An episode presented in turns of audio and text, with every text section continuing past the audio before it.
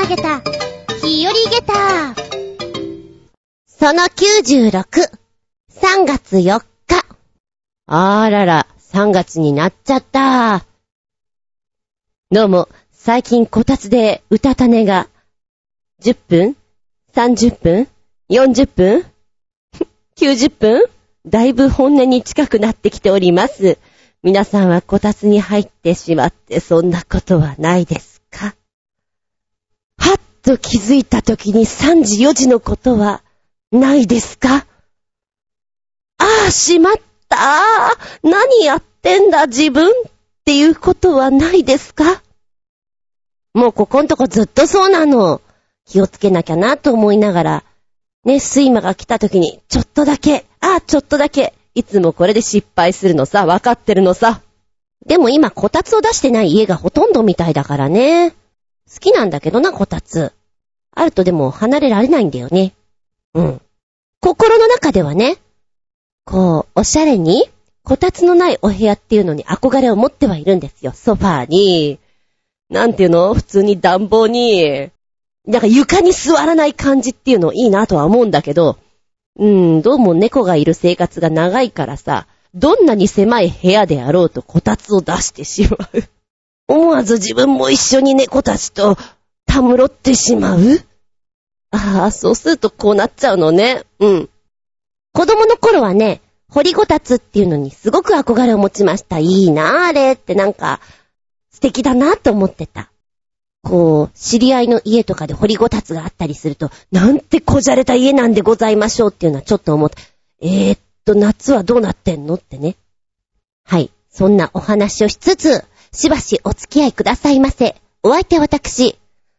この間ね、こたつでチョコレート食べてそのまんま眠いなぁと思ってカーって寝ていたら、なんかチョコレートまみれになっておきました。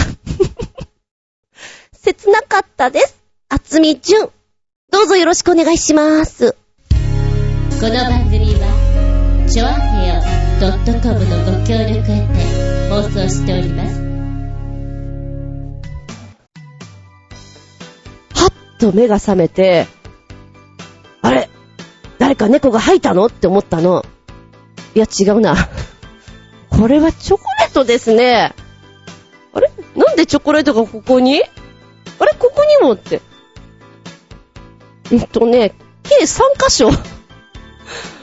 で、私その上で寝ておりまして、なんだよもう。このなんていうの？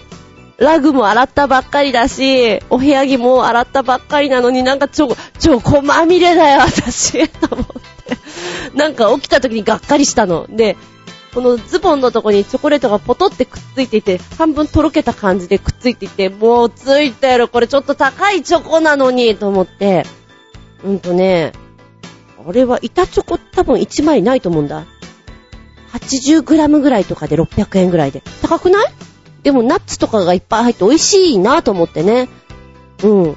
ちょっと贅沢チョコを買ってやれと思って、ちょっとお疲れの時とか気分を変えたいなっていう時にパキッと割ってこう、もりもり食べてるのを3種類ぐらい買っていたんですよ。ピスタチオとショートケーキと、あと、ナッツ系ね。そしたらどうもこのナッツ系を体の上に落としたのか、にゃんこが私の体の上に引いてくれたのか、もしくはチョコレートが私のお尻の下に入っていったのか、わからないけれど、チョコまみれになったとさ、切なかったとさ、なんかね、起きた時にベターっていう感じと、チョコレートってあの甘い香り？なんだろう。もう自分がダメダメな気分になったね。はーんって。しかもちょっとだけ毛足の長いラグっていうかさ、ものなので、なんか間に入り込んじゃったらしく、取れないの、取っても取ってももう洗わないとダメなのさ。嫌な感じ。いや、自分が一番悪いんだけど。どうもね、昔から、あの、口元が緩いというか、手元が緩いというか、よく、ポロスケなんですよ。食べてポロポロ、ポロポロやっちゃう方なんですね。いい大人なのにポロスケはいかんなと思って、食べ方とか気をつけてみたり、お箸の持ち方をね、ちょっと強制したりはしてますけども、でもやっぱりポロスケなんです。僕ポロスケなんだそりゃ。お魚とかうまく食べれないの、僕ポロスケ。もう絶対に、あの、ちゃんとしたお食事会とか和食だったら嫌だよね。もう、できるだけ洋食であってほしい。か、中華であってほしい。と思ってます。まあ、そんなわけで今回は、あの、いたずらな小人さんが私が寝てる時にちょっといたずらしてくれたっていう、そんな、そんなファンタジーなお話からスタートしてみました。小人さん、小人さん。今度は、1万円をどっかに仕込んどいてね。ね、小人さん？あ、ザックみたいなのが小人さんだったら可愛いね。結構好きなんだ、ザック。ちくわが好きなんだ、ザックはな。メッセージタイム。はい、では一発目はコージアットワークさんです。お邪魔しまーす。いらっしゃいませ。前回の自転車のタイヤ交換から3000キロ。そろそろまたタイヤ交換の季節です。でもなぁ、前輪はまだ溝が残ってるんだよなぁ。後輪はかなりやばいんだけど、ローテーションしちゃおうかな。そうすると多分1ヶ月かそこらでまた交換だな、面倒だな。バイクや自転車のような二輪車は、この辺きちっとしとかないと怖い目に遭うんですが、ずんこさんはどうしてますか？あー、でも高いからローテーションしちゃおうかなねえ、困るよねえー、私も、タイヤを交換しなければなりません。高いんですよね。そこそこに。でも、ケチると、後で大変なことになるから、面倒だけど変えとこうぜい。魔法のカード使ってでも変えとこうぜいって思います。本当にね、溝はね、つるんつるんになっちゃうと危ないから。というのも私は結構無防備ちゃんで、まだ大丈夫、まだ大丈夫っていうことで、数年前に、えーと、バイクのフレームが曲がっちゃうほど大こけしたことがあるんですよ。その時には埼玉県川口市に住んでいて、お仕事がね、ちょうどお台場の方でやってたんですね。で、朝、ブワーって向かってく時に、ちょっと小雨が降ってたんですよ。で、えーと、足立区で、ブレーキかけた時に後輪がスリップして、おっとっていう時に朝渋滞割としてるんです。そこで、横転して、あぶねえ危ねえ危ねえと思って、ドキドキしながら。まあ、その時はね、あのーそんなスピード出してなかったんで、ちょっとフレーム、うん、ガタンってきたかなぐらいだったんですよ。で、その後に、もう遅刻しちゃうし、これは急がなきゃと思うじゃないですか。肝を焦りますよ。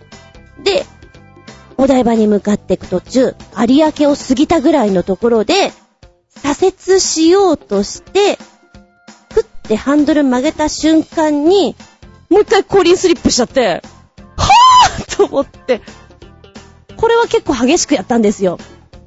ガシャーンって。痛かったなぁ。その後は、うん、あの結構膝いっちゃって、今も傷が残ってるぐらいに行きましたし、なんか、膝に水溜まっちゃったし。多分、1回目のやつで結構フレームの芯がいっちゃったと思ってたんですね。だから2回目の時にもうまく、こう回しきれてなかったところもあって、あー、タイヤって思った。本当に思った。ここ蹴散らなきゃよかったなってね、1日に2回もこけるやつどこにいるかここにいますって感じで反省した。結局ね、バイクはその時何乗ってたんだったかなクラブマンかなホンダのクラブマン。いや、スーパーフォーかなちょっと忘れちゃった。でも、それがきっかけで、こう、まっすぐ運転してる、したいんだけど、まっすぐ行かないんですよ。だから若干左手を引いてですね、ハンドルを斜めにした感じで操作すると、まっすぐ進むんです。おかしいじゃないですか、もうそれって。でもそれでしばらく行きましたもんね。で、なんだかんだで、あー、わかった買い替えますってなりました。大変な出費を被った記憶があります。ので、ので、ええ、私、お金がない人にも一応、タイヤは、早めにな。そうなのね。で、消費税アップの前に、結構駆け込み的に、皆さん行かれるようなので、早め早めに、ま、車の方も二輪の方も、交換した方がいいんじゃないっぺかな、と思いますよ。ね。もうやるときはしょうがないよね。さよならゆきち。また来てね。お友達連れてって、笑顔で送り出しましょう。そうしましょう。はい。ありがとうございます。続いては、新生ひなチョコヨッピーくんからです。ずんこのあっぱこ野郎め、こんちきんねるねる。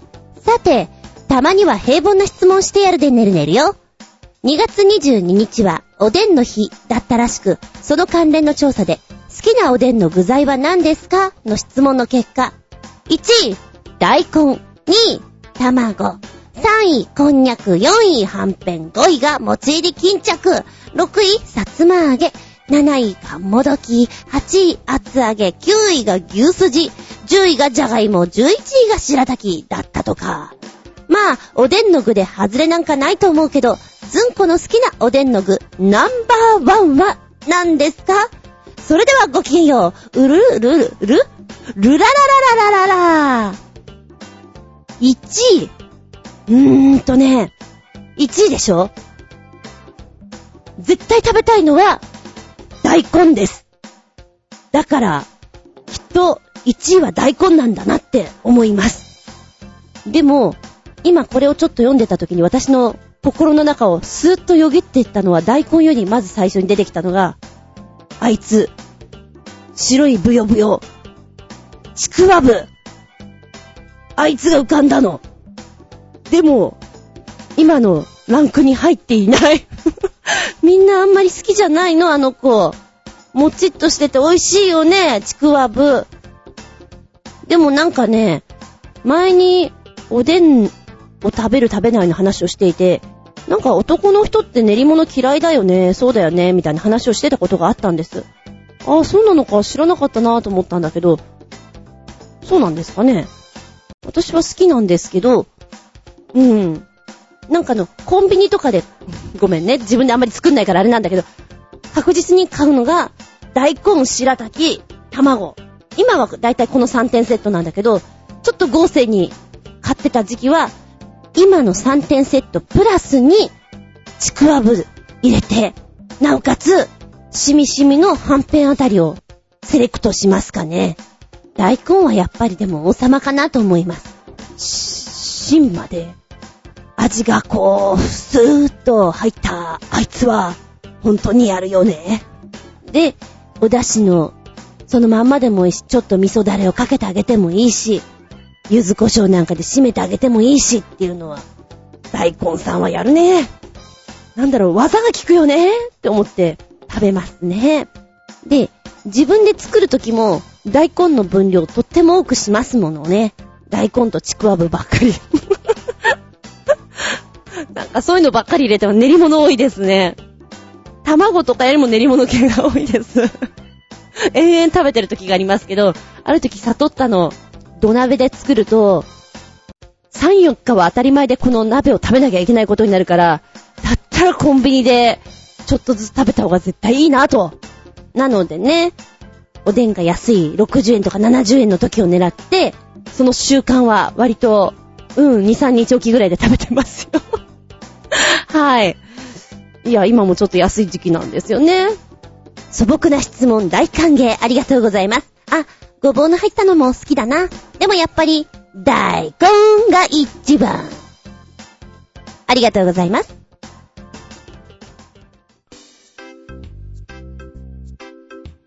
びっくりたまげたプチゲタ話。まずーいのまっきー。なんかね、あんまり気使わなくて、適当にお話を進められるっていうと、お天気の話と健康の話っていうのは昔からよく言うじゃないですか。で、まあ、そんな話をよくするわけなんですけれども、健康で言うと、まあ、私は夏、昨年の夏ぐらいからちょっとウェイトコントロールをしておりまして、ご飯も白米をあんまり食べないようにして、もしご飯、米を食いたいんだったら玄米だぐらいにして食べているわけなんですね。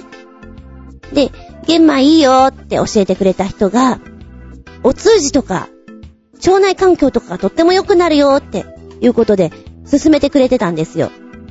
んで、やっぱり私は、小麦粉とかね、米的なものはちょっと一切やめとこうと思っていたんですけど、そんなにいいならばと思って、ここのところ、玄米を食べてるんですね。そう言われたらお通じいいんじゃないと思って。いや、あの、あれですよ、玄米いいっすねって話をしていたら、でしょでも私ね、玄米食べすぎると、なんかあの、とってもトイレ行きたくなっちゃうから、今はやめてるんだって教えてくれたんです。で、今はこれ、これ飲んでるのって言って、教えてもらったのが、サプリなんですよ。へぇー。このサプリ飲んでるんですか？どのぐらい飲むんですか？って話したら、1回10錠ぐらいかな ?1 日2、3回なんだ。え ?10 錠を2、3回？うん、そうなの。え ?10、10錠を2、2、3回。うん。それは飲むっていうか、すごいっすね。ご飯みたいっすね。っていう話をしていて。でもね、これ別に飲み込まなくてもポリポリ食べてもいいんだよ。あのほら、ビオフェルミンとかと同じって言われて、ああ、そう言われたら、私はしなかったんですけど、あの、知り合いの子がね、ママお腹すいた、ビオフェルミン食べていい？って、いやいやいやいや、ビオフェルミンはおやつじゃないでしょって私も子供ながらに思ったんだけど、その子はポリポリポリポリ食べてるんですね。美味しいかなと思ったんだけど、へえーと思って、で、これをね、食べてんだよって言って見せてくれようとしたんだと思うんですよ。瓶を出してね。その時に瓶の蓋がパカって開いて、中身がボロボロボロボロって落ちちゃったんですよ。あーとか言って、やっちゃったやっちゃったつって拾ってたんですけど、私の方にポロポロっと3粒ぐらい転がってきたんですね。床なんですけど、3秒ルールとか言って、大丈夫大丈夫。あ、もしよかったらこれ飲んでいいからって言われて、ああ、どうも、つってもらったんですよ、3錠。へえ、何ですかこれ、あの、飲むと、健康的にいいんですか？って言ったら、そうね、あの、今私は玄米を食べていないので、腸内の環境を整えてくれるのとってもいいのよっていうことで教えてくれたんですよ。その名前がですね、エビオス錠2000錠。エビオス錠ってやつなんですけど、ビール酵母の錠剤だと思うんですね。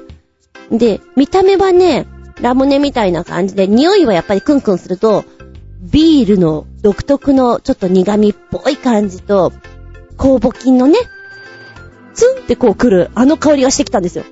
あー、なんかこれ昔、うん、なんか流行ってた時に食べてた感じ、私苦手とか思いながら、思ったんだよ、その時。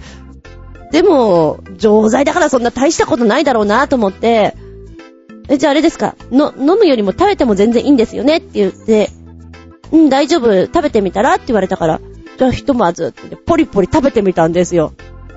これが、びっくりするぐらいまずくて、はぁ、こう、うわ、はぁ目が覚めるまずさってこうかなと思った。で、その話をしていたのが、お昼ご飯を食べるちょっと前だったのね。こ、これこれ、これあれですか？十条、ポリポリっといくんですか？うん、大丈夫私は、って言われて。いやー、これは、ど、どうでしょう？健康にいいって言われても私にはちょっと厳しいなと思って、どうやったら美味しく食べれるかなと考えて、思いつかなかったもんね。昔ね、ビール工房がやっぱりいいよって言われた時に、ヨーグルトにビール工房入れて、混ぜて食べてたんですよ。やっぱりそれもまずくて、臭くて、薬だと思って食べてたんですけども、同じですね。いや、ビール工房だからそうなんだけど、いやー、これはね、本当に眠い時とか運転してる時に、ミント系のタブレットをいただくよりは目が覚めると思いましたね。いやー、この食べた後のえぐみ感っていうんですか。何を食べたら治りますかねっていうぐらい、なんかずっぺーってなってしまって、いやいやいやいや、驚いたよ。たまげたよ。びっくりたまげてあげた5つだよ、ビール工房。で、このね、教えてくれた錠剤なんですけど、やっぱ、1日30錠とか飲まなきゃいけないから、消費分がすごいじゃないですか。でもこれとっても安いのよ。2000錠も入っていてね。1782円なの安いでしょ？って言われて、う、うん。いや、安いっすね。でも私いらないかなって思った。いやー、ほんとたまげったよ。もしね、お仕事とかで眠くなっちゃう人、食べてみて。これビールが好きな人だったら大丈夫なのかなちょっと疑問に思ったお味です。あー、たまげたー。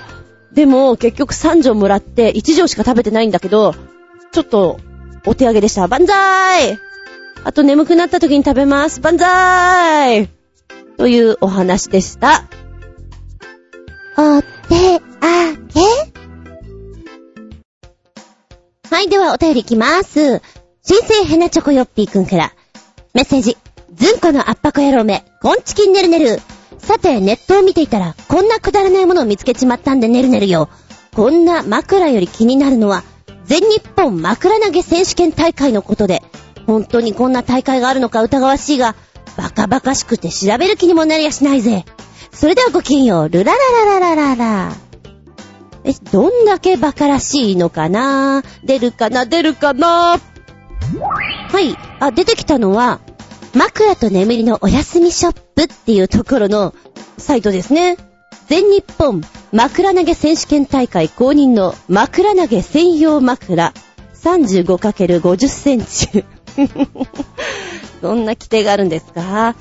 えー、っと、下に色々文句が出てんですけども、修学旅行の夜って言えばやっぱ枕投げですか？あの懐かしい思い出を再現できるのは、枕投げ専用枕。これですよ。これ買ってください。この枕、なんと、全日本枕投げ選手権大会が公認してるんですよ。この枕投げのために開発された枕で、遠くまで投げやすく、また枕が当たっても痛みを感じづらいように設計されているんです。すごいだろうまあ、要はね、あの、枕の中の素材をちょっと研究してますので、当たった時の圧力を分散して衝撃荒げてくれるんだよと。ねえ。やっぱほら、枕が投げられた時に、わかりやすいように、ストライプにしてみたんです。グレーと白のボーダー柄に。どうですか？これでぶつかってもね、怪我しないでしょ？飛んできてもわかりやすいでしょ？便利じゃないですか？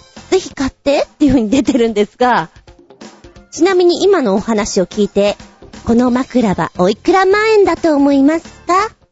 チクタク、チクタク、チクタク、チクタク。正解は、3150円送料別。だそうです。ああ、ま、だそう？ごめん、ひねりもなんにもなくて。へえ、そうなんだ。ま、でも私が思うに、目立ちたいんだったらさ、赤と白とかにしたらどうかな。黒と黄色とか嫌だな、そんな枕。どうかななんて思っちゃうんですけどね。うん。で、この枕投げ大会の方が気になっちゃうね。うんとね、検索したらこれなのかなこれで合ってんのかな全日本枕投げ大会っていうからもっと派手なものをイメージするんだけど、なんか質素だ。え、っと、本当にこれだってのがドキドキするんだが。レッツ枕投げえーと、これは、昨年から行われてます。どこで？第2回全日本枕投げ大会 in 伊東温泉。伊東で行われてるんだしかも、伊東市民体育センターで行われてるんだちょっとびっくりなんだけど、えー、今年はですね、2月23日、日曜日に行われたそうなんですね。もともとはね、あの、伊東高校城ヶ崎文庫の生徒が考えたんですって、こんなのあったら面白いよねっていうので。で、そこで、デザ戦2010で、準優勝市民賞高校生賞を受賞したことにより、枕投げのすすめっっていうのを考えて、全日本枕投げ大会 in 伊東温泉として開催したそうなんですね。で、バカだなってちょっと一瞬思うところに、普段できないじゃないですか、枕投げなんて。で、大人は昔を思い出して、ストレス発散に、子供は子供で、もっと技を磨いてみたいなことで、盛り上がりを見せるわけですよね。で、なおかつ、こう、伊東温泉っていうのがベースに来てるから、そこの、伊東がさ、やっぱりわーって活性化するのがいいんじゃないかなと思って、あ、よく考えられてる。で、大学生はもちろん、兵庫県なんかからも出場するそうなんですね。あー。一般の部と、子供の部と、大学対抗の部とあります。なんか立教大とか日大とかなんか、へえ。ああ、早稲田、明治、慶応義塾、東、東京大学、結構いろんな大学出てますね。総当たり戦ということで。これ盛り上がるね。で、みんなあれでしょ？前日から来てるわけだから、伊東温泉にお泊まりになるわけですよね。活性化、活性化。賢い、賢い。では、ルール説明をします。基本1チーム8人編成。選手は5人、うち1人が大将。サポート3人で行われます。選手は全員、浴衣着用のこと。ドッジボールの枕番といったようなルールになります。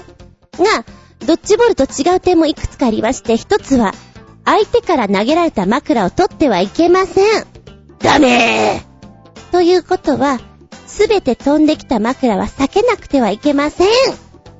避ける他には、枕投げに欠かせないものは、掛け布団。こちらを縦に、飛んできた枕を防ぐことができるんです。ただし、縦にする際には、両手で掛け布団を持ち構えなくてはいけません。掛け布団を片手で持って、枕を防いだ時には、いくら体に当たってなくても、それは、ヒットという扱いになってしまうんです。試合時間は、1試合が3分の3セット。競技開始時、各チームの枕は10個としまして、対象生き残り戦、どちらかの対象が当てられた時点で試合終了となります。2セット選手した方が勝ちとなります。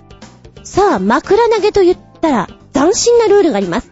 それは、チャララー、チャチャララララララララじゃんじゃん。先生が来たぞーコールそれぞれのチームの対象が、1セットの中で1回だけ、このコールをすることができます。その魔法の言葉が今言った、先生が来たぞーでございます。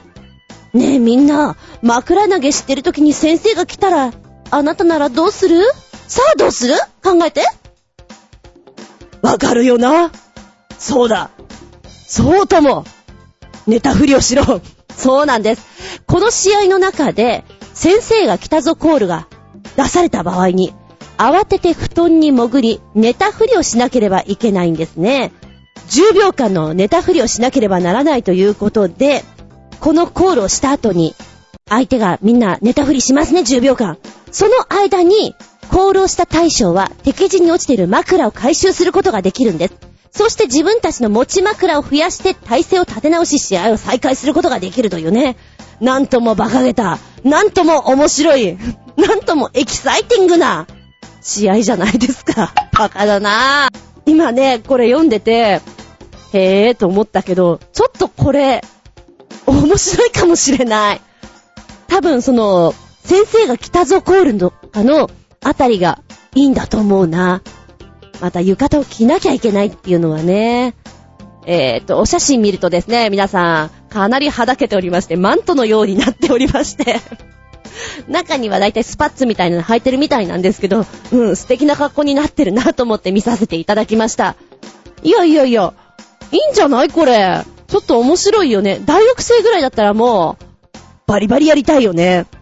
枕投げでしょ？修学旅行の時にそんなのしたかな？多分ね、してない。うん、してないと思うな。あの、夜中にこっそり話をしていて、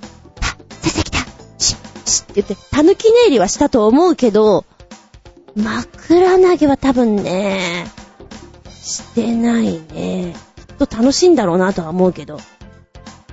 ああ、あの、みんなゴロ寝していて、布団を片付けるときに、誰かをこう、下に引いて、鎌倉のように作るみたいな遊びはしたかもしれないな。ちょっと記憶が定かじゃないんだけど、それが大学の頃なのか、小学校の頃なのか、ちょっと覚えてないんだが、やった気はしますね。大学生の時すればよかったな、合宿の時にね。だったらやってもよしだもんな。あー、新鮮なチョコヨッピーくよ。ズンコは今、気分盛り上げたです。まずは、伊藤が好きです。ラララのラ。温泉好きです。ルルルのル。枕投げ？ちょっと馬鹿げてない？うんうん。でもそこがいいの。楽しそうだもの。今、ずんこ先生思った。これ、ワークショップでできないかな枕ないから無理かなエアー枕じゃ無理かな やりたいな枕投げ大会。エアーでやってみようかな。いいか、心の目で見ろ。お前らは役者だ。枕が見えるだろ？ほら見えるだろ？さあやろう。無茶ぶりです。無茶ぶり稽古しちゃうかもよ。ありがとうございます。気分盛り上げ上げ。はい、お次は、コージーアットワークさんからのメッセージ。こいつは、恐ろしい猫だ。お邪魔します。いらっしゃい。X メンのウルヴァリンが猫だったら、それは怖いです。ということで、動画くっつけてくれました。ポチッと押すとね、出てくるのがこれ。その名も、ウルヴァリンキャットですよ。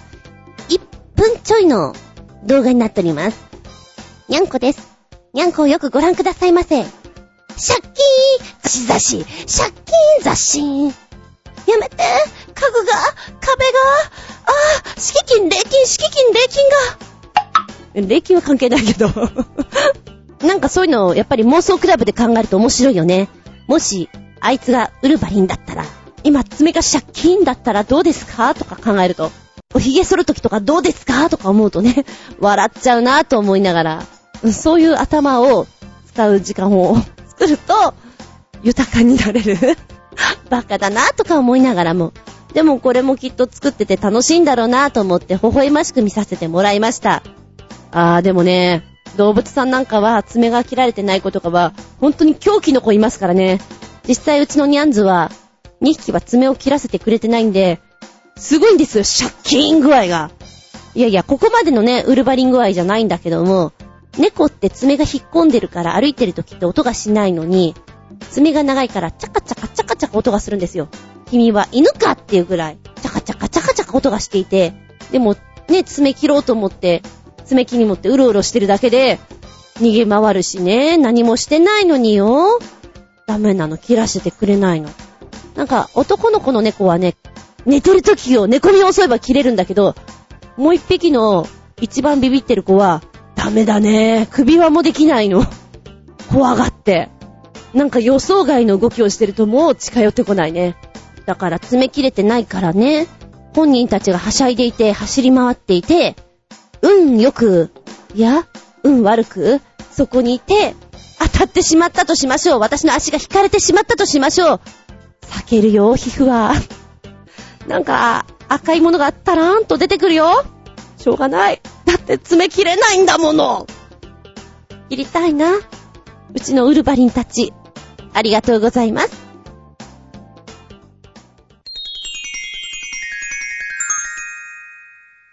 シスピンアウトタイム今回のテーマは、焼き鳥かっこ焼き豚でございます。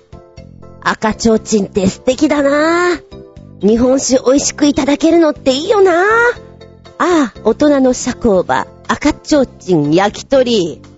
おいらなんか欲張りだからさ、こう、一人一本を食べたいんだよね。で、仲間内と行ったりするときってやっぱりお上品にさ、取り分けたりするじゃんみんなでちょっとずつ食べられるように。まあ、あの食べ方よりはできたら串でクイックイッと食べたい。で、この間、割と安い焼き鳥屋さんに行ったら、うん、なんかペラッペラしたお肉が串に刺さってきたんで、ちょっとびっくりしたんだけれども、焼き鳥なんてそんなに変わらないだろうなと思っていたら結構変わるもんなんだね。スーパーで売られている80円ぐらいの焼き鳥とか、それから、コンビニエンスストアで売られている焼き鳥とかって、あ、意外に食べ比べると違うのね。ねって、最近ちょっと思ってみたりして。あとさ、ちょっともう下火になってきたけども、缶詰が、昨年、一昨年ぐらいにパッと来たじゃん？その時に、こう、全般的に質がぐっと上がったような気がします。で、この間テレビでね、私はいつもテレビで見てるのを食べたいなと思いながら、本当にその次の週ぐらいに食べに行っちゃうんだけれども、まだ行ってないんですが、そこは。焼き鳥を1本、え、600円とか900円とか本当に恐ろしい値段で出してたんですよ。だけど、質のいいものプリップリな状態の串に刺して焼いて、丁寧に焼いて、タレも秘伝のタレみたいな感じで、これは、ちょっと想像できない味なんじゃないかなって思ってね。そうね。基本私は、タレが好きなんですよ。で、頼むとしたら、だいたい、もも、でしょ？それから、つくね、でしょ？あとは、かしら、ぼんじり、かな。とは、ささみ系に行ってしまうかもしれません。梅ささみとか、わさびささみとかそっちの方ね。んで、つくねも、こう、うちのつくねすごいからってこう、大々的に言ってるところので、あんまりこう感激したところは実はないんですけれども、七味をたっぷりかけていただくのが好きです。うん。軟骨なんかちょっと砕いて入っていて、青じそなんかもパラパラっと入ってたりすると、やるなーって思いますけれどね。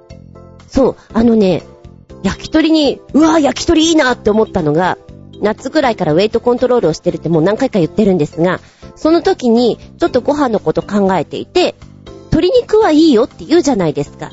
ね、稽古の後とか筋肉を修正したり作ったりっていう意味合いで鶏肉がいいと。で、そっかーと思って、ちょっと鶏肉、焼き鳥系みたいなものをコンビニとかでもセレクトして食べることが多かったんですね。なんか調子もいいし、味も割と濃いじゃないですか。だからなんか十分満足できたりするのがね、いいなーって思って、お前やるなー。ちょっと見直したよっていうところがあって、それから私はこう美味しい焼き鳥屋さんに行きたいなー熱がずっと続いてるんですけど、うちの割と近くにね、美味しい焼き鳥屋さんっていうのがあるんですけれども、一回行ったら、込み込みプランで入れなかったんです。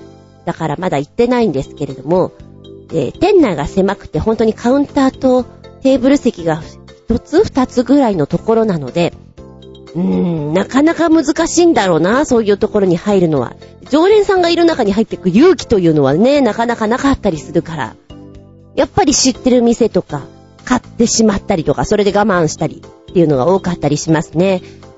そうね。で、ちょっとだけそういう焼き鳥屋さんでさ、面白い部位とかあったりするじゃないですか。皆さん試される方ですか？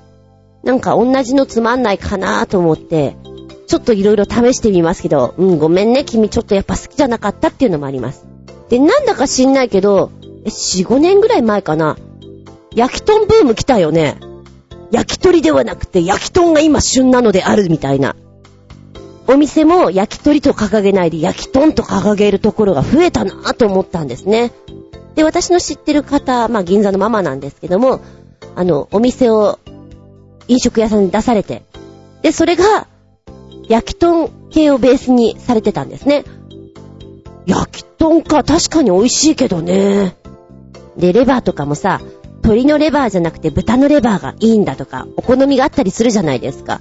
そういうので広がりがあるから、ああ、ね、もっと昔からあってもよかったんじゃないって思わなくもないね。でね、うーん、変わってるものっていうのはあんまり普段食べないんですけれども、ただメニューで、え、なんかおっぱいってある。これなんだろうって言ったらやっぱり胸のところだとかね。あと、いや、食べなかったよ。食べなかったけど、トサカを見せてもらった。え、これ、これ食うんすか？みたいな。いや、それちょっと、うんあい、もう下げてもらっていいですよ、みたいな。多分それはね、知り合いじゃなければ見せてくれないと思います。で、いろいろ思ったのが、私ね、あの、珍しい部分はどうも好きじゃないみたい。ベースがいいみたいよ。っ ていうのはね、感じた。豚さんとかでも、鳥さんとかでも、ベースの部分がいいな。あの、変なとこいいや。はい。えー、ここでメッセージいこうかな。コージャットワークさん。焼き鳥焼き豚。お邪魔します。いらっしゃい。最近行っていませんが、行きつけに民家の駐車場のようなところで青空に置かれたベンチで食べる小さな焼き鳥屋さんがあります。ここの素晴らしいところは足元に何匹も猫が来るんですよ。もちろん焼き鳥なんかあげたら体に悪いので撫でるだけですが、焼き鳥と猫、これ結構私服の組み合わせですよ。あ、焼き豚ですか？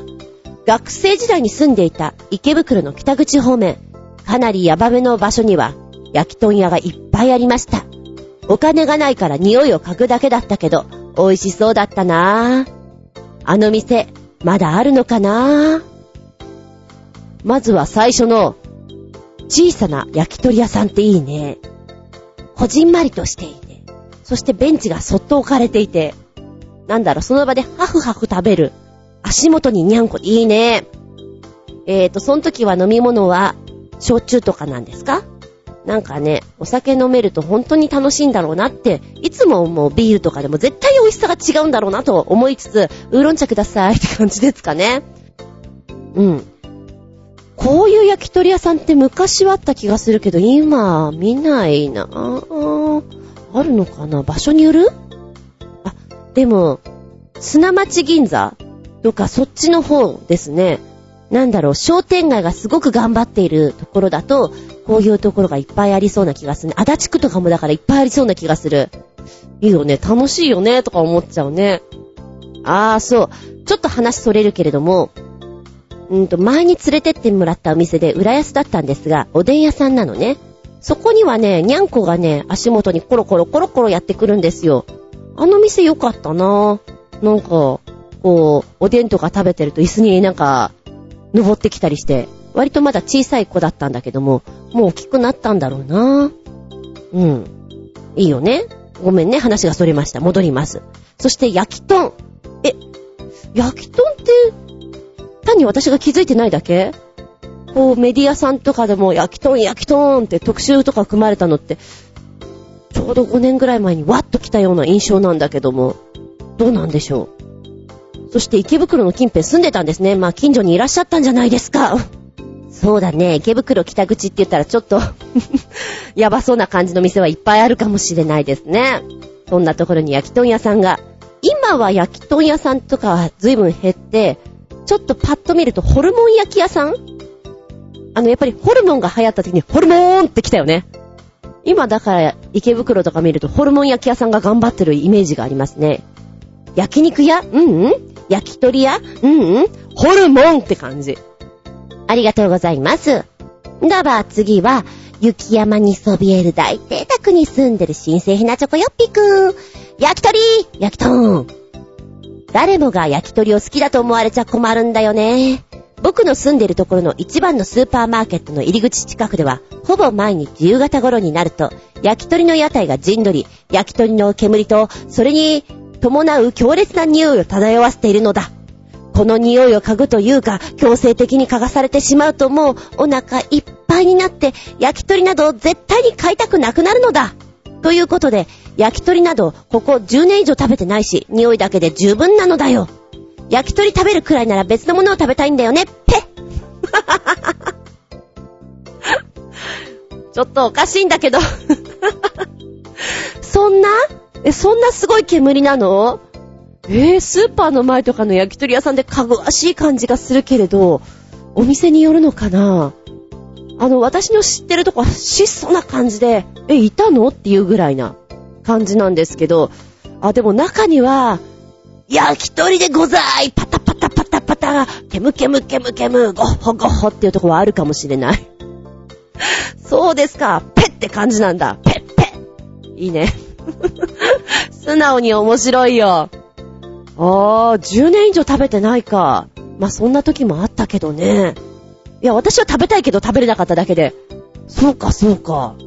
匂いだけで十分。ん、でもそれすっごいわかる。私は、あの、海産物というか、シーフード系がちょっと苦手みたいなんだけど、何が苦手ってあの、焼いてる時の匂いが、どうもお好みじゃないらしくて、ね、貝をグツグツ焼いて、グツグツこう、網の上で焼いてんじゃん？きっと美味しいんだろうなっていつもテレビで見ながら思ってんの。でもあの場にいたら、この、海臭海！海は広いな、でっかいな！海産物って美味しいよ！っていう、あの香りにノックアウトされちゃうんじゃないかなと思って。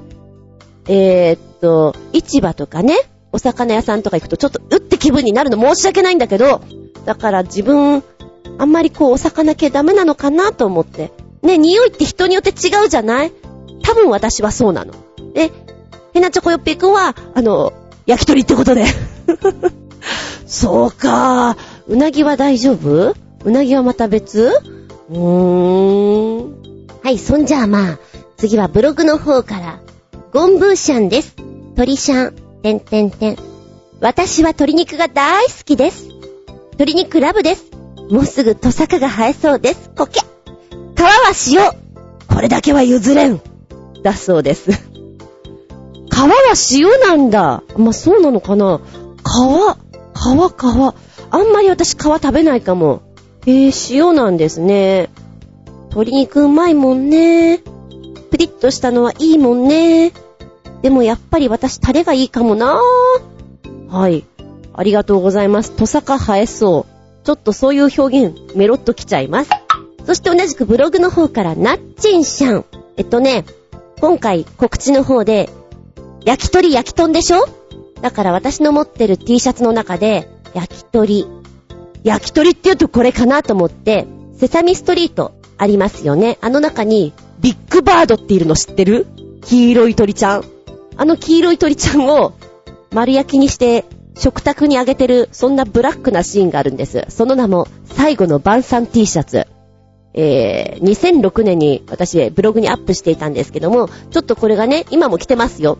着てて、あ、焼き鳥って言ったらビッグバードのあの最後の晩餐 T シャツと思って、それを、こう、今回の告知の時にペタッとくっつけたんですよ。で、それに対してナッチンシャン。えーと、昔からブログを見てくれてるので、覚えてるよ、このシュールさ、好きだもん、かっこ笑い。んで、焼き鳥。焼き鳥って塩なんだって。タレだと素材の味をタレでごまかせるけど、塩だと素材の味をそのまま引き出すんだそうだ。焼き鳥屋、かっこ移動販売経験者の義弟が言ってたよ。でも、確かにその通りだよね。焼き鳥、最近食べてないな。焼き鳥はね、頭ってのが好きです。あとは普通にネギマ。んで、砂肝、ささみに梅乗ってるのとかも好き。ししとうとかも好きだわ。ああ、焼き鳥食べたくなった。もちろん、塩で美味しい店のがいいな。というのをいただきました。塩派だああ、そうですか。あ、でもね、確かに塩だと、お肉の甘さとかがダイレクトに来るよね。あ、これ美味しいなって思う時には塩だとは思います。うーん。何義弟さんは焼き鳥屋さんやってたんですか？うちの方に来てくださいよ。もうきっと過去形なのかなこれね。砂肝好きな人多いですね。あ、その印象あります。ネギマと砂肝。確かに確かにいっぱい買ってらっしゃるなーって印象。うん。シシトウかーシシトウちょっと大人の味じゃねえかい？なんかちょっと苦手だなっていうか、食べ、絶対食べないな。あ、それで言うならば、うずらの焼き鳥っていうか、食べてる人多いですよね。うずらを口にブブッとこう、刺されたものを食べてらっしゃる。あんまりね、私、うずらにはときめかないんだよね。うん、それだけを食べてるのって。ああ。そうね、塩ね。焼き鳥屋さんで塩にこだわってるお店とかもあったもんね。あの、テーブルに、普通の塩、プラス、梅塩、わさび塩、何？カレー塩、抹茶塩、なんか5つぐらいあるの。ありすぎと思って。でも、食べてるとさ、いろんな味で食べたいから面白いんだよね。あ、これには、わさび合うよ。でもこれにはカレーじゃね？とか言って食べてるのがね、盛り上がって面白かった。そういうお店を見つけるとね、なんかちょっと実験くんな感じで、じゃあこれとこれミックスしたらどうよっていう遊びができたのが楽しかったなと思う。ああ、塩はね、美味しいところっていうのもあると思うんだけど、なんかね、私は、タレはタレで、ずっと研究された味があるから、きっと、美味しいところの焼き鳥屋さんのタレは、格別なんじゃないかなと思ってるんですね。まだ出会ったことがないですけれども。うん。だから、どっちかしか食べれないって言ったら、きっとタレを食べたいなと思う。でも、周りのお友達とかは塩が好きなんだよね、どうしても。で、まあどうしても、どうしてもタレで食べたい時には自分でタレがいいですって言うけど、そうじゃない時には大体みんなと合わせて、じゃあお任せでって言っちゃうことがあるな。お店の方で、こっちで食べた方がいいですよっていう、ラインで作ってくださって構いませんという言い方をしますね。あ美味しいと言ったら、柚子胡椒ついてんのとか美味しくない？柚子胡椒ってちょっと天才的にうまいよね。鶏とバッツリ合うっていうか、焼き加減に柚子胡椒、ちょっとピリッとカラッと美味しいねっていう、好きだなメッセージありがとうございます。そして、おまけのけと、シセイなチョコヨッピーくん。自分流、こうすると、もっとうまいのだ。かっこ個性的な食べ方があれば、ぜひ、かっこ閉じる。ペって書いてある。さっきの続きでペそれから、タレ派？塩派？これは、ペって書いてある。もうね、なんかこういう返しがたまらないんですけど、ありがとうございます。忙しいのにね。ペです、ペッペ。じゃあ、コージアとワークくんの、自分流こうするともっとうまいのだってやつは、塩焼きにおろし生姜またはわさびを少々。くーたまんないねーあー、これ美味しそうだね。そうだね、わさびもさ、きっと、その辺のわさびじゃなくて、美味しいわさびを取り扱ってるところのやつだと、鼻にツーンとくるんだけど甘さがあるっていうのかな。本当に辛いんだけど、ふわっとした優しい甘さがちょっとだけ広がるみたいな。ああいうのと絡めると、鼻にくるくる涙は出るけど、やめられないうまさっていうのがあるんじゃないのかな。美味しそうだ。へぇー。そしてもう一丁。タレ派？塩派？焼き鳥と言ったら、皮を塩でしょう。いや、待て。ぼんじりを塩かな。塩でいけるもんは軟骨だろうが、頭だろうが塩ですよ。タレ？あんなタレで落ちちゃうようなものはね、子供の味ですよ。とか言いつつ、こっそりタレも頼んでいますけど。タレ、タレいいよタレいいですよ。あのー、白まんまにちょちょいとつけて食べたら美味しいですよ。確かに甘口だからね、子供の味だなって言われたら、うん、その通りって思うんだけど、ここに七味でしょうよ。七味をぶっ込んでですね、タレの甘辛い感じと、七味の香ばしさっていうんですかね、ピリッとした感じを混ぜ合わせていただくと、うん。あの、私の食べ方はね、惹かれる。相当惹かれた。さーって。何その食べ方。あんたバカーぐらいに。えー、ちょっとだけバカ舌です。嘘です。あの、辛いと分かってるよ。分かってるけど、その食べ方が、なんだろうね、一種スリルを伴う 味わいというのでしょうか。気分盛り上がっちゃうんだよね、私の中で。ということで、たまにやる。えー、全部を七味でまぶすのは。あんまり外でやると惹かれるからやらないようにしてるけど、美味しいよ。特に一味がいいかな。辛味が強いからね。はい、ありがとうございます。いや、すんごいどうでもいいんだけどさ、ぼんじりってすっごく可愛い響きない？ぼんじりぼんちゃん。私今度猫を拾ってきたらぼんじりぼんちゃんにしようかなって勝手に思ってるんだけど、そのぐらい響きが可愛いなと思ってます。いや、どうでもいいんだけどね。はい。焼き鳥、焼き豚の話。ああ、とか言いつつ、あんまり焼き豚の話にならなかった。ごめんよ、豚さん。ごめんよ。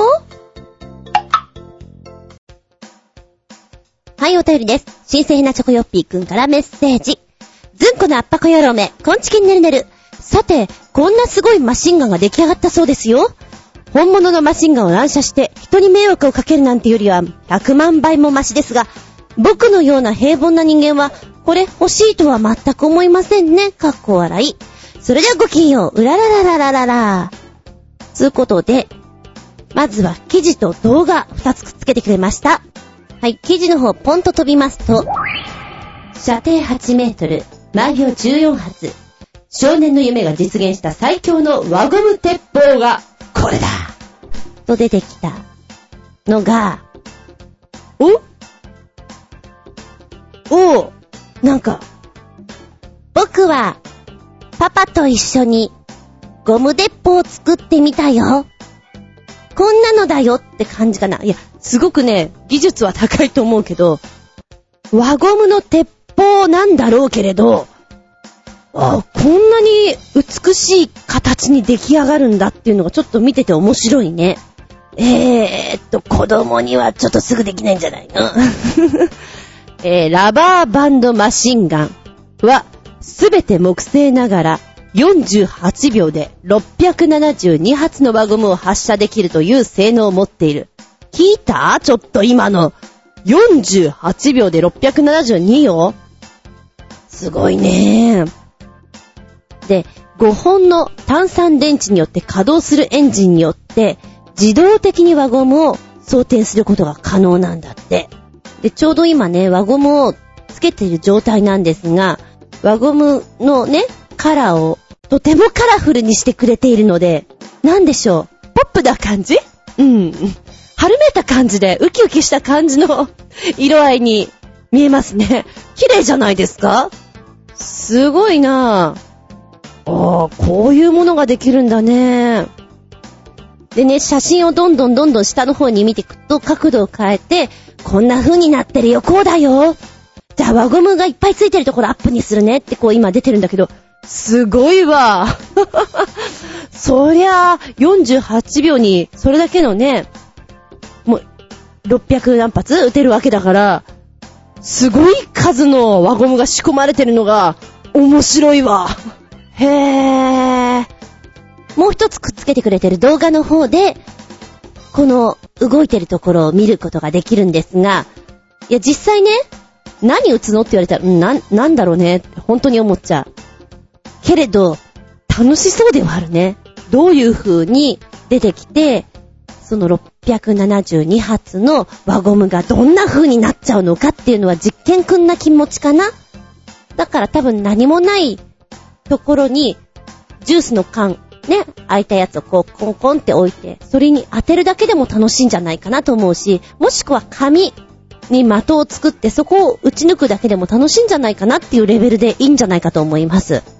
そうで、これはね、きっと、作っていくところに楽しみがある。ワクワク感があるってやつだと思うね。で、できたら、実験くんを一回やって、はぁ、満足っていうレベルじゃないかなと思います。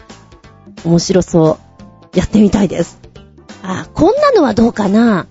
木の実とかさ、うーんと、栗？栗とかはこんな輪ゴムのレベルだ取れない？打ち当てて落とすみたいな。いや、でもちょっと木にとったらかわいそうか？なんかそういうちょっと企画ものがあったら面白いんじゃないかなって一瞬思ったりね。景品をつけてみて。アトラクションの一つとしていかがでしょうか？きっと盛り上がる。多分盛り上がる。はい、ありがとうございます。続けて、もう一丁。新製ひなチョコよっぴくん。ずんこの圧迫野郎め、こんちきんねるねる。さて、世界にはこんな風情のあるブランコがあるそうです。僕ちゃんもやってみたいでちゅ。それではごきげんよう。ペラララララララどんな風情なのかしら？楽しみだわ。まだかしら？来たわ。ハイジっぽいとか言ってる場合か。すごい高さにある世界の果てという名のブランコ。笑っちゃった。えっとね、教えてくれたところポチッと押すとまずタイトル出てくんのね。で、こう、スクロールしていくと、うん、いえ、うん、人。こんなとこでやってるってのは笑える。えーっと、まずはこれはどこなんでしょう？あ、エクアドルですかバナナのエクアドル。わからない？さ、地図でどの辺かな？違うよその辺は違うんじゃないかな多分ちょっとサンバとかそっちの方だと思うよ。はい、南米の方ですね。南米エクアドル。えー、ブランコなんてものは本来子供の遊具であって恐怖とは無縁なはずなんですが、エクアドルのバニョスにあるブランコは例外だよと。標高2660メーターに位置するツリーハウスに設置されたブランコは、まるで大空に飛び出してしまうかのようなロケーション。これは怖すぎる。そうですね。お前、このツリーハウス大丈夫かって感じもするしね。怖いよね。もう止めてって気分になるかも。あー、でも面白そうだわ。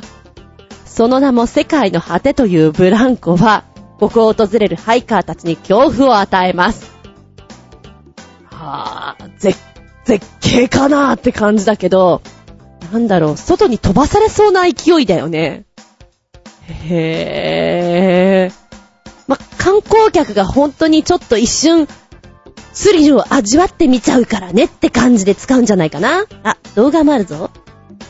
3分半ぐらいの動画になってるんですけど、あー、なんだろうね、こんな景色の中、ゆったりとブランコって素敵だよねって思えちゃうエクアドル行っちゃおうかなって気分になる部位でした。ちょっと穏やかな気分になっちゃったよ。いい音楽、いい景色、そしてブランコ、みたいなね。なんかそういうブランコって探したらいっぱいありそうだね。私は、ブランコすごく好きなんです。公園の中のさ、一番楽しいのってブランコかなって思うぐらいブランコは大好きです。うん。で、あの、遊園地にある遊具の中でも、いや、ジェットコースターは好きだよ。スピード、落下する感じとかも楽しいなと思うんだけども、このブランコの大きい版があるじゃん？まあ場所によってはないかもだけど。名前もいろんな言い方すると思うんだけども、あのブランコみたいなのがとっても好きです。なんか自由にブランブランしてるのがきっと楽しいんだなとか思いながら。プラス遠心力とかもほんといいなって思いますね。調べたらもっと面白いの出てきそうだね。ブランコ。あの、でもさ、三半期間弱い人とかは、ブランコとかでも乗り物用意しちゃうんだろうね。うーとか思っちゃうんだろうね。お気の毒でございます。はい、ありがとうございます。絶景かな？その名は、世界の果てという名のブランコ。はい、三連チャンでもう一つ。メッセージ。ずんこのアッパコ野郎め、こんちきんねるねる。さて、最近のネット記事によると、こんな面白い車が公表され話題になってます。それではごきげんよう。キュラキュラキュララー。面白い車。どんな車？はい、ポチッと押すとですね、デザイナーが発想したという未来のコンセプトカーということで、トップに写真が上がってるんですけども、ワンボックスカーですよね。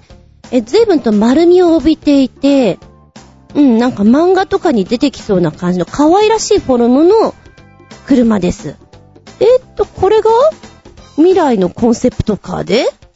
ドイツのデザイナーさん、ちょっとね、この読み方がわからないんで今あえて伏せときますけども、このドイツのデザイナーさんが考えたのが、スプリットゴー。小型車を内蔵したワンボックスカーというのを考えたんですって。大人数や荷物の運搬にはワンボックスカーって必要だよね。ちょっとした移動には二人乗りの小型車っていうのが切り離して利用できたらとっても便利なんじゃないの？街中なんかではさっていうことで、ワンボックスカーは長い全長をカバーする四輪操舵を装備しまして、前輪には電気ホイール、ハブモーターを内蔵。んで、ほんとにね、特撮ものの分離、合体メカのような、ような感じで、二つが分離するんだよね 絵を見てると、ちょっと、ええー、そう、うーっていうのがちょっとびっくり、本当にたまげた感じなんだけども、これはでもあったら便利だよね。このね、小型の方になった時も可愛らしいんですよ。うん、なんかね、女性はすごく好きだと思いますね。おもちゃのような車って感じがしてね。で、ワンボックスにすると、すごく個性的で、荷物もいっぱい積み込めて、うん、なんか乗り心地が良さそうな感じしますものね。運転しやすそうだなとは思います。はぁ、面白いね、これね。欲しいな、小型の方だけ。へぇー。いやいや、考えられてますね。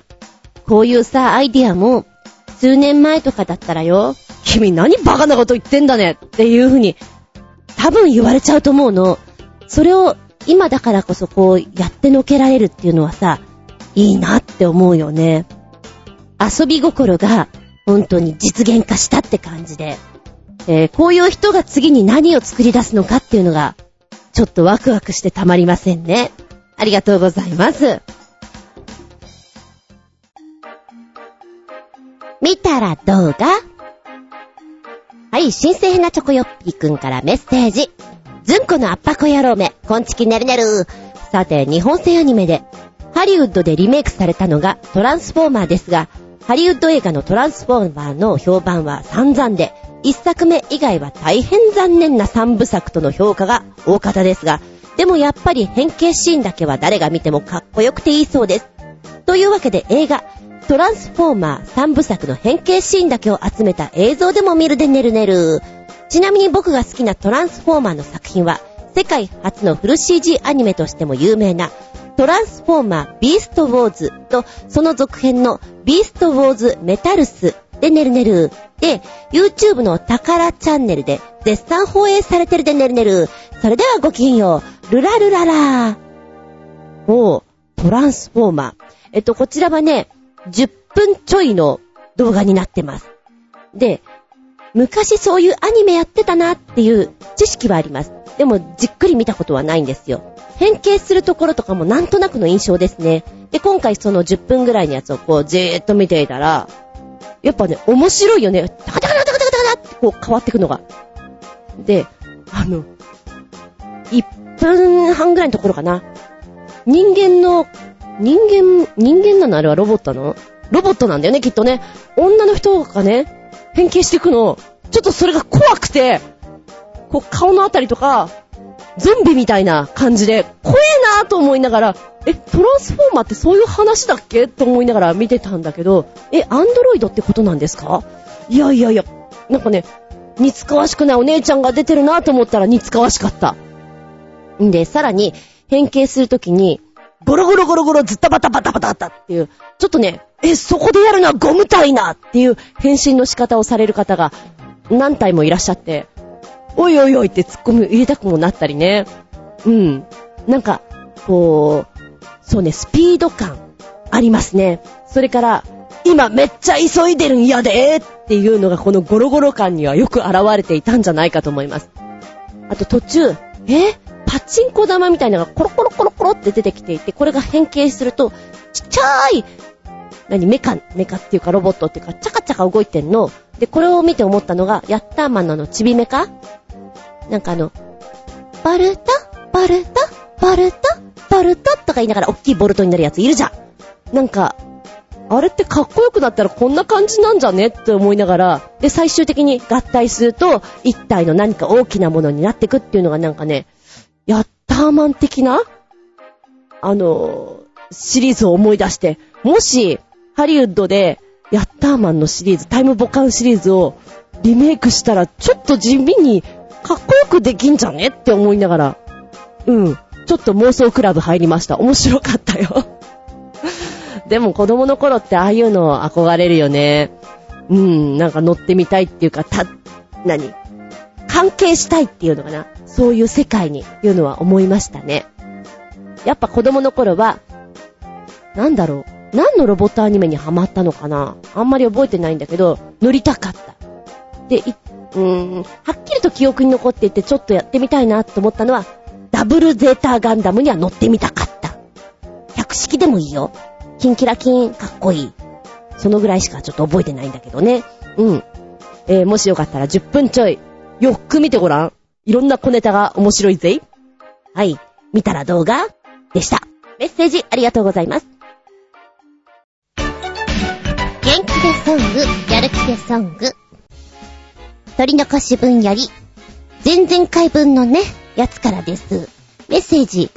うんこのあっぱか野郎め、ニャンパス。さて、僕ちゃんの最近のお気に入り PV フルを紹介しちゃうよということで、前回は2曲ご紹介させていただきました。残りの曲をご紹介させていただきます。まず1曲目。セブンウップスのこの広い空の下で、でちゅー。泣ける歌でちゅー。2曲目は、特撮中川翔子のぬいぐるま Z です。とっても変な映画の主題歌です。3曲目に、青いエールの虹の音です。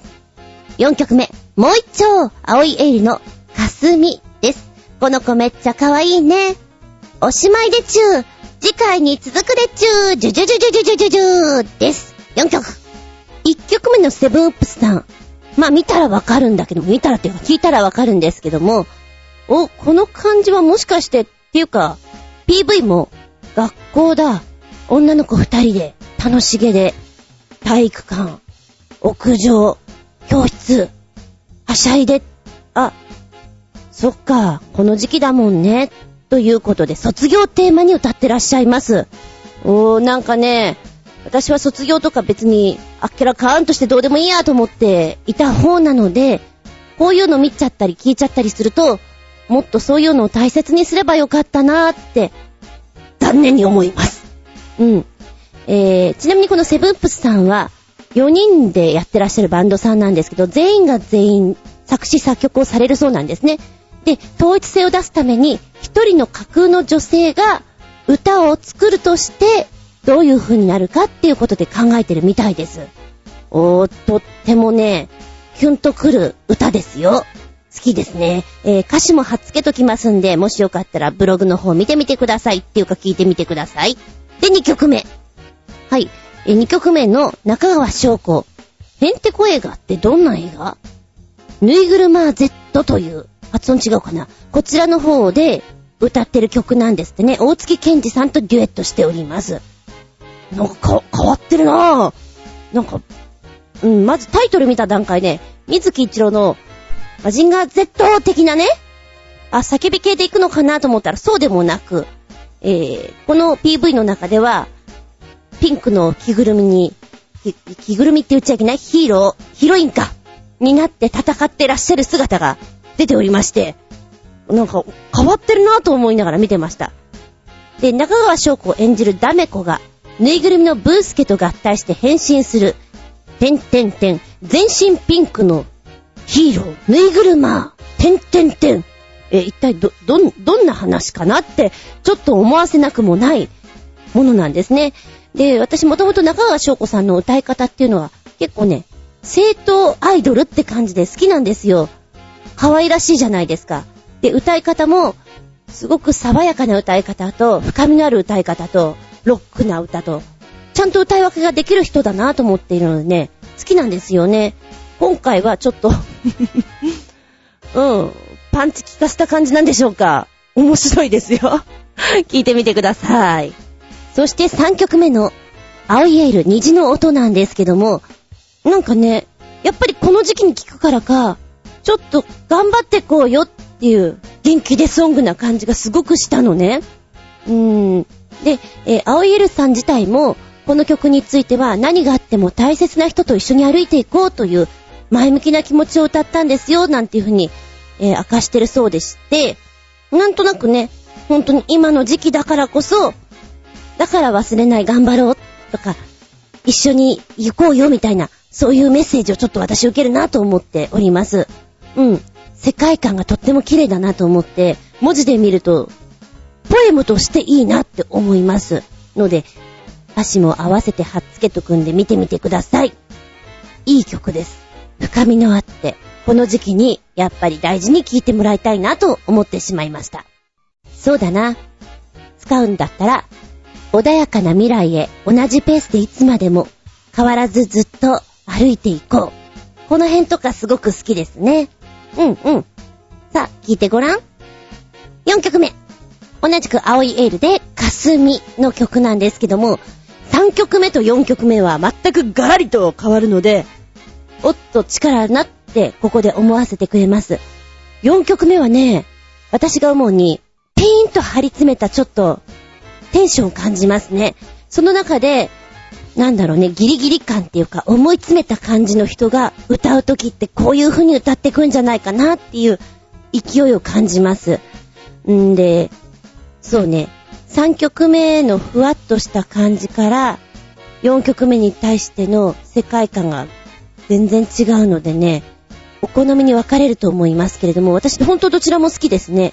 で、4曲目はね、テンポと、なんだろう、節回しがちょっと面白いです。で、私が好きなのは、思考が巡りに巡って、そのうち夕日に変わったのあたりのメロディーと歌い方っていうのがズシンってくるなって思って聞いておりました。はい。あなたはどちらが好きかな？元気ですソング PV フルバージョンお送りいただきました4曲です。ありがとうございます。で、もう一丁。えー、こちらも前のやつから。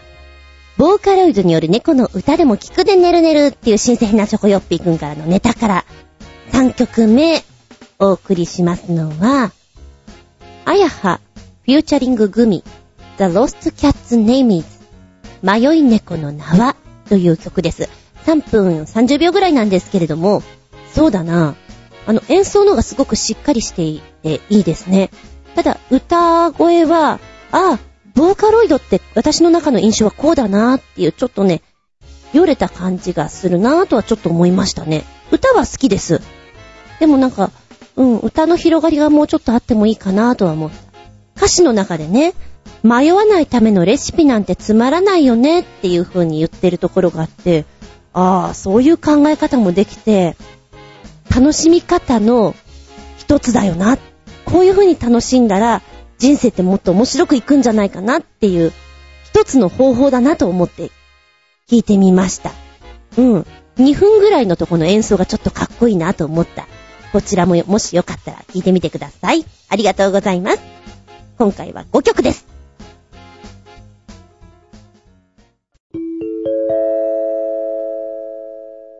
ただいまより、ずんこ先生のレッスンを開始いたします。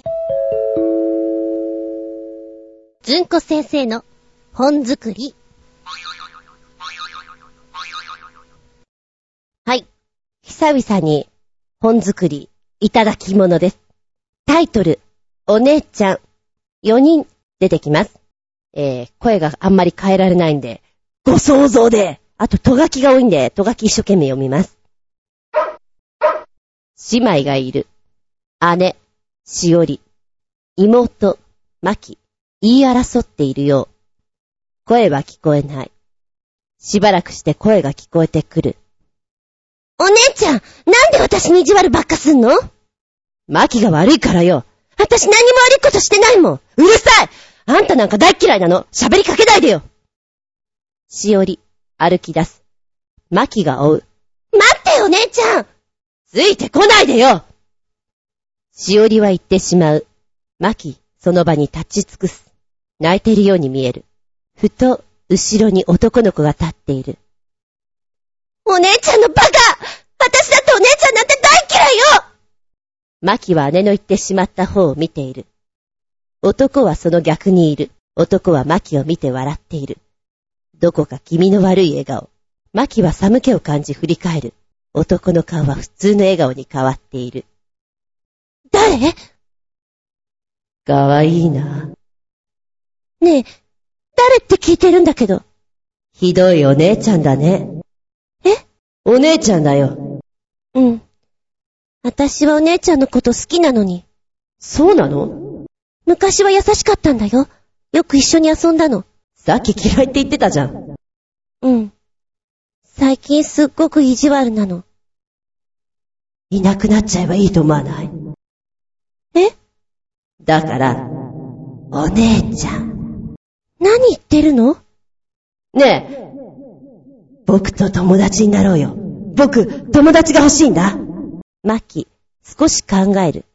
男に何か嫌なものを感じるらしい。ためらいながら。べ、別にいいけど。男、それを聞くと大喜び。やったー友達イェーイ友達だ友達友達 しばらくして、急にしおりが去った方を見て止まる。顔は真顔になっている。しおりの方を見つめたまま。お姉ちゃん、嫌いなんだよね。いなくなっちゃえばいいんだよね。男が振り返ると、さっきの気味の悪い笑顔になっている。マキは後ずさる。な、何言ってるの？さっきからそんなこと言ってた。マキ、声が出ない。なぜかわからない。男が声を出して笑う。ごめんね。声出ないでしょ僕がやったんだ。お姉ちゃん嫌いなの分かったから。友達の僕がお姉ちゃんを消してあげるよ。そこにしおりが戻ってくる。マキは体も動かない様子。必死にしおりに危険を訴える。あんた誰？僕はマキの友達だよ。友達？ああ、彼しか。そんな話聞いたことなかったけどな。まあいいや。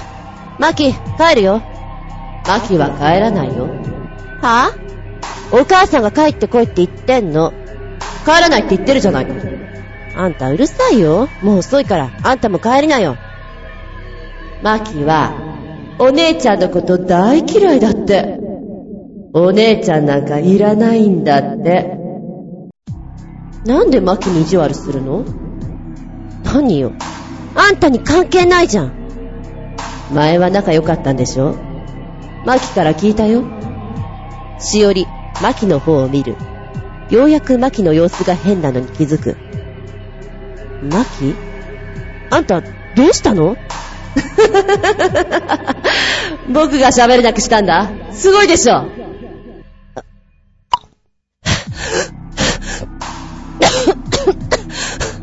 たあんた何言って、信じてくれた？今息が吸えなくなったでしょ。しおり、苦しくて膝をつく。すると息が吸えるようになる。ねえ、なんでマキに意地悪するの？あんた、何なのよ？いいから答えてよ。最近、みんな私とマキを比べてばっかり。お姉ちゃんなのにマキより成績悪いって。私だって頑張ってるのに。それだけ？そうよみんなが比べるから、マキにも素直になれなくって、当たっちゃったのよだってさ、どうする？やっぱり消しちゃおっか。自分勝手だし。ああ、声出ないんだ。ごめんごめん。マキ、声が出るようになる。あ、あ、声。私は、お姉ちゃんに消えてほしくないだってさっき、嫌いって言ったのは取り消すお姉ちゃんにひどいことしないでなんでそんな言い方するんだよ。友達のマキのためにやったんだろ友達はこんなひどいことしないなんだよ友達なのに男、ゆっくりマキに近づく。マキ、怖さで腰が抜けてしまう。しおりが二人の間に割って入る。やめてよマキに乱暴しないでお姉ちゃんマキ、ごめんね。ずっと意地悪して、素直になれなくて。やめてよ、姉ちゃん。私の方こそ全然気づかなくてごめんね。ああもううるさいよ二人、黙ってしまう。なんだよ仲いいじゃんかもう行けよお前みたいな友達いらないよ二人、助け合いながら逃げていく。男はそれを見送る。なんだよ。姉ちゃん優しいじゃん。いいな女の子が入ってくる。男が女を見て驚く。ね、姉ちゃん。あんた、また人間にちょっかいかけてたんでしょ？してねえよん？何その口の利き方？してないです。人間には近づくなって言ったでしょ？ほら、行くよ。姉ちゃん。俺のこと好き？嫌い。てか、キモいんだけど。女、言ってしまう。男、しおり、まきの去った方に。羨ましいなぁ男、女を追いかける。という話になってます。えー、っと、今回、発表会の方にこれをやります。で、水曜チームがもともとちょっとこれをやっていて、木曜チームは全然違ういじめの作品をやっていたんですが、受験生が来なくて、人数調整が間に合わず、仕方がないので、この間からこれやり始めました。だからあと2、3回であげなきゃいけなくて、まだキャストも決まってなくて、頑張ってって感じなんだけど、いや、作品の内容としては、私すごく好きなんですよ。こういうちょっとさ、ファンタジー絡みで、魔の力が入ってくる人の、普通の人間の顔と、ちょっとした悪い時の顔の差が出てくる時、あと、魔法を使うシーンが何度かあって、それをアクションする時のリアクションだったり、受ける方の体の使い方っていうのが遊べるなと思ってね、好きは好きなんです。ただ、動きがちょっと細かいので、うーんとね、とがきを読んでない人が多くて、すごく不思議な感じになってます。だから、とがき読んで、ね、振り返ると、そこに誰がいるの？え？振り返ると？そこで振り返ってみ？誰がいる？誰もいません。だろ？だから、誰かいるためにはどこに向いたらいいんだ？どこに行ったらいいんだ？考えて。っていうのを何回もやりました。なんでそこに行っちゃうかな？みたいな。まあね、難しいのかなと思いながら、うん。あの、姉妹、兄弟喧嘩っていう喧嘩絡みからスタートして、魔法を使わせて、ラストには結局仲良くいく兄弟と、怖いお姉ちゃんが出てくるっていうパターンで、もう、魔法を使う兄弟の方には、人間に化けてるという点なので、例えば、小学校3、4年生の子にお兄ちゃんやお姉ちゃんをやらせるっていうのもありだなと思って。で、その子には、できるだけね、よし、じゃあ、弟を殴りたまえ、ボディーブローだとか、顔を引っ叩きたまえとか、お尻蹴りたまえとか、ちょっとそういうアクションを大きめに言ってみます。そうすると、あの、なーにその口の聞き方はっていうところに対して、ぶたれる、蹴られるがあって、あ、いや、なんでもないですっていう、丁寧にいけるところが面白いかなと思ってね、比率として。あえてだから、中3組と小学3、4年生と絡めてみようかなと考えているところにあります。いやーもうでも時間がなくてもう今、夢にいっぱい見てます、これ。お姉ちゃんを。っていう感じで。はい。あとちょっとだ。今月、今月、あ、あと20日だ。20日後にはこれを発表してるわけだから苦しいなぁ頑張ろううん、頑張ろうという作品でした。ちゃんちゃん。この番組は、ちょあへよ .com のご協力へて放送しております。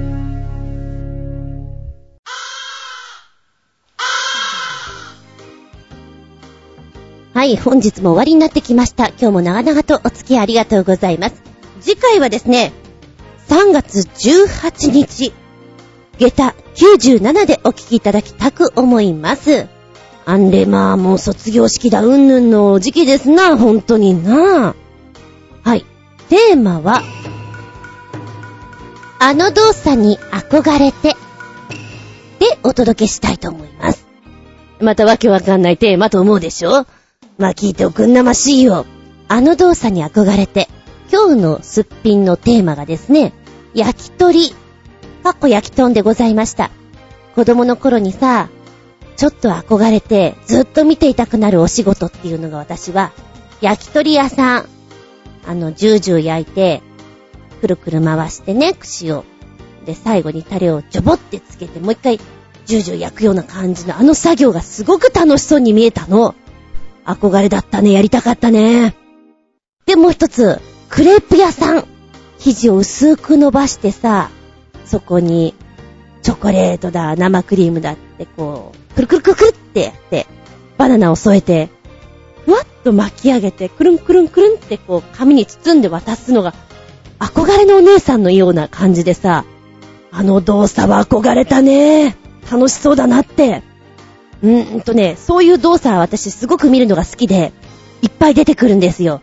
で、今3つだけ言ってみなって言われると、ど、3つ目なんだろうな、どっちかなちょっと厳選するのが難しいんだけど、うーん、たこ焼き屋さんの方かなたこ焼きくるくるは憧れた。たこ焼きくるくるひっくり返して、タコ詰めて、ソースかけて、塗ってか、青のりパラパラっと振りかけて、ああいうのがなんか一連の動作で、楽しそうだなぁ。面白いっていうあの渡し方とかいいなぁと思ってました。全部私が浮かぶの屋台系なんだけどさ。いや、お店のものもあるよ。でもとりあえずは3つあげてみなって言ったら、これかな？憧れの動作ってこと。今でも、あ、この職人さんいい仕事するな、かっこいいなって思って憧れたりすることってありませんか？そういった意味で、動作に憧れてやってみたいな？過去に思ったことでも、今思ってることでも、いいんですよ、別に実現できなくても。かっこいいな？なあ。ちょっとだけ、ゴミ清掃車にゴミを捨てたおじさんたちが、こう、ぶら下が、ぶら下がってく？捕まって一緒に走ってっちゃうやつあるじゃん？ああいうのとかもちょっとかっこいいなって思った時ある。うん、そういうのとかね、なんでもいいの。乗馬に乗る姿がかっこいいなとかでもいいの。はい。ぜひ、ネタをお送りくださいませ。お便りは、チョアヘオホームページ、お便りホームから送っていただきますか、もしくは、パーソナリティブログの方に直前になりまして、テーマ募集かけますので、こちらの方にコメントいただけますか？でなければ、私のブログ、ずんこの独り言の方にメールフォーム用意してございます。こちらにポーンと入っていただけると嬉しいな。えー、同じようにブログの方にも、えー、直前にテーマ募集入れます。じゃなければ、そうね、えー、直接のメールアドレス用意してございます。全部小文字で、geta アンダーバー zun アットマーク yahoo.co.jp geta アンダーバー zun アットマーク yahoo.co.jp こちらまでお送りくださいませ。えーっと、なお、ちょっと時間の都合上、全部が全部、その日の時に、あの、ご紹介できないかもしれないけど、ちょっと気長に待っててもらってもいいかな？いいと思うすみません。お願いします。えっと、最後に、新生ヘナチョコヨッピーくんから、メッセージ、クレームメッセージ、いただきました。ありがとうございます。ずんこのあっぱこよろめ、こんちきねるねる。さて、文句の一つも言ってやろうかな。第95回を2週に分割して、次の週にも番組をするんじゃねえよ。こっちとら他の番組にも投稿してるんで、それなりに忙しいんだよ。これでも計画的にネタメール送っているんで、予定がずれると修正が難しいのだ。ネタを考えたり調べたりするのもきつくなる。例えば、イタジラには毎週16通以上とか、某有名声優さんの番組には必ず5通とかね。あ、洋一郎さんの番組は適当だから数には入れないからね。かっこ笑い。ずんこも忙しいなんてほざいてるんなら、一周番組をずらしたっていいんだぜ。まあ、今回はいつも通りネタメールをくれたが、こっちとら、前回の数え歌とオリンピック視聴でヘトヘトなんだよ。心の休息が欲しいんだよね。かっこ笑い。それではごきんよう。ぬらららららららら。すまないね。いや、私も思ったの。うーん、一周ずらすとか思いながら、ほら、ネタがさ、そっちオリンピックとちょっと絡んでるとこもあったじゃん。うーん、これ以上遅らすのも微妙と思ってやってみたわけさ。ねえ。いや、無理な時は無理して送んなくていいんだぜ。大丈夫なんだぜ。こっちもね、あの、メールちょうだいお願いっていう風に言う時と言わない時があるの。言わない時は大丈夫です。ネタはいっぱい確保してます。今ので十分、あの、1時間以上超えちゃいますから大丈夫ですっていう時がありますから、あの、その時にはね、多分募集言ってないんだ。安心してください、その辺は。いや、クレームもらっちゃったよ。やるけどね、でもね。あんまりおせおせも変じゃんと思いながら。あ、でも、うん。こういう風に言っていただけるなら、そうね、忙しいからごめんね。次は、次でやるからっていう風に回せるかもしれないです。すまんね、すまんね。ねえ、前回数え歌いっぱい送ってくれましたもんね。う わ、また来たと思ったの。すごいと思って。あんなに頑張らなくて大丈夫だったよ。疲れたでしょ？あの、私も聞いてて、ほんとね、未だにまだ数え歌が時たま流れてくんの、なんだろう私とか思いながら。特に、お水関係のがよく流れるの、なんで今、ここで流れる？みたいな。いやいやいやいや。ありがとうございます。そうなのよね。なんだか忙しいとか言いながらも前回も1時間半ぐらいやってて、いつもと変わんなかったって私も思った。数え歌でいっぱい喋りすぎたと思った。はい、皆様お疲れ様です。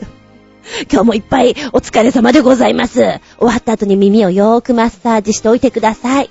ね。前回はお耳汚しもいっぱいありましたしね。はい、はい。では次回は、3月18日、日付が変わるその頃に、下駄97でお聞きいただきたく思います。お相手は私。ああ、今年は、花粉が少なくて嬉しいな。厚み純でした。見舞い、聞く舞い、話す舞い。ずんこの話も、もうおしまい。バイバイキーンこの間ね、ニュースで見て、うわ、これ見たいなっていう舞台があるの。何かというとですね、ええ、芝居をやってるもんだったらちょっと気になってる。ガラスの仮面でございます。あれはどのぐらい古い漫画なのかな相当古いと思うんだけども、えー、このガラスの仮面、舞台化されるのは5度目なんですって。で、今回は、漢字やしほりさんが主役の北島麻也役ということでですね。えそれから、ボーイフレンドの桜浩二優役に、関西ジャニーズジュニアの、えー、浜中文一さんがやるということなんですよ。あ、ちなみにこの漫画はですね、1975年に少女漫画雑誌花と夢で連載をし始めたということなんですよ。現在もまだ執筆中で、あの まだ結末までは行ってないんですよね。え、このガラスの仮面、最終回で一体どうなるのっていう話もありつつ、一番最初に舞台化された時には、大竹しのぶさんがまやちゃん役でやっていたんですよ。それが1988年。あ、新橋演舞町なんだ。そこでやってたんだ。それから、97年、98年には、女優足立由美さんがドラマでマヤをやりましたね。で、他には、このガラスの仮面の中で、紅天女を目指すんですね。北島マヤちゃんが。で、この紅天女に、まつわるお話を舞台化したものも、歌舞伎の方で何回かやってるんですよね。だから企画ものとしてはガンガン上がってきてるんですけれども、そうですか、今回そういう風にやってくんですか。で、えー、っと、ちなみに、マヤの先生役ということで、月影ちぐさ役が一路巻さんがやるんですよ。うーん、それを聞くとすごく面白そう。見たいなぁと思ってね。今年の夏にやるということなので、でもね、ジャニーズ絡みのチケットって絶対すぐ売れちゃうから。いやいや、でもこれ見たいなと思いますね。しかも元宝塚のね、肌が入ってると、なおかつチケットが取りにくいという。じゃあこういうところの舞台に出れるように、ちょっと頑張ってみればいいじゃないかって思われるでしょ？いやいやいやいや、ところに入ったらしんどいから絶対に嫌。それはそれでなかったことにして 普通にお客さんの側で見ていた方がいいかなと思います。そうだな。なんか企画の段階から、あ、ちょっと見てみたいな、どうなるのかなっていうふうに思ってしまう作品だなと思います。うん。チケット情報をちょっとチェックしていきたいなと思っております。